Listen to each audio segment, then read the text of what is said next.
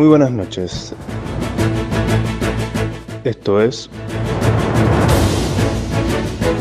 un emergency broadcast.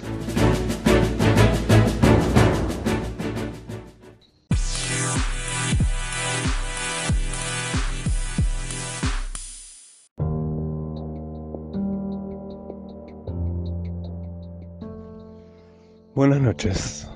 No es mi intención alarmarlos, pero ¿qué se le va a hacer? Uno está siempre mirando las noticias para mantenerlos informados con el análisis, con la premura, con lo que ustedes necesitan saber a toda hora, aún en un lunes de carnaval.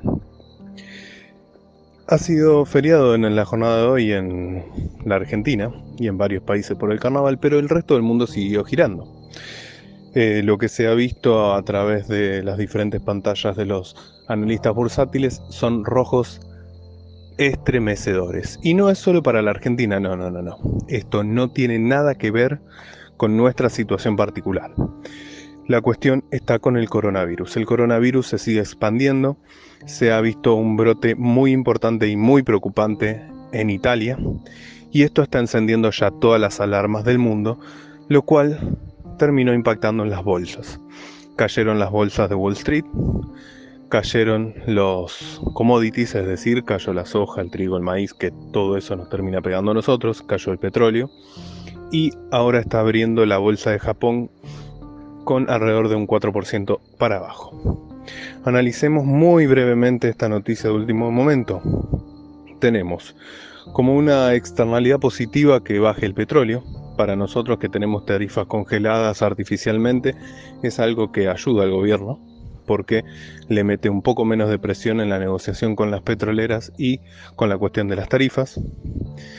Y después tenemos la cuestión de los commodities. Esto es una muy mala noticia.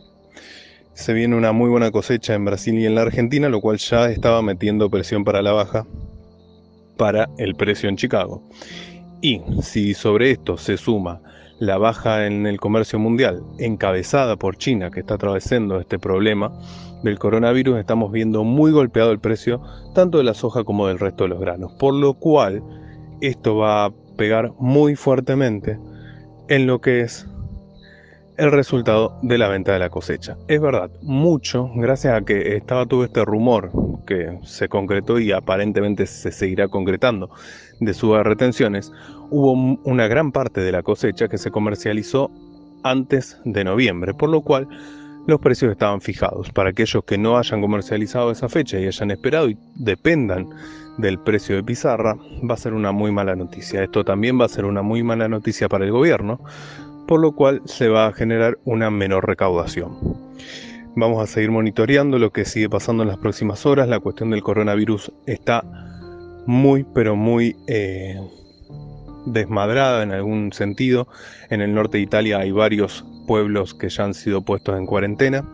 Están tratando de contener el virus en cada uno de los lugares a donde aparece, pero hasta ahora no han tenido mayor éxito. Se ha comunicado que todos los países limítrofes con China han cerrado sus fronteras y ya se puede ver incluso en nuestro país cómo se empiezan a complicar las importaciones de China, lo cual va a golpear muy duro en casi todo el mundo, porque todo el mundo estaba dependiendo de importación de productos desde China. Esta es una noticia que va a ir evolucionando minuto a minuto y va a ir golpeando diferentes sectores, así que desde Visorum los vamos a mantener informados como siempre. Esto fue un emergency broadcast de Visorum para ustedes, del análisis de anocheceres agitados, grillos de fondo, música de carnaval, pero nosotros los seguimos informando.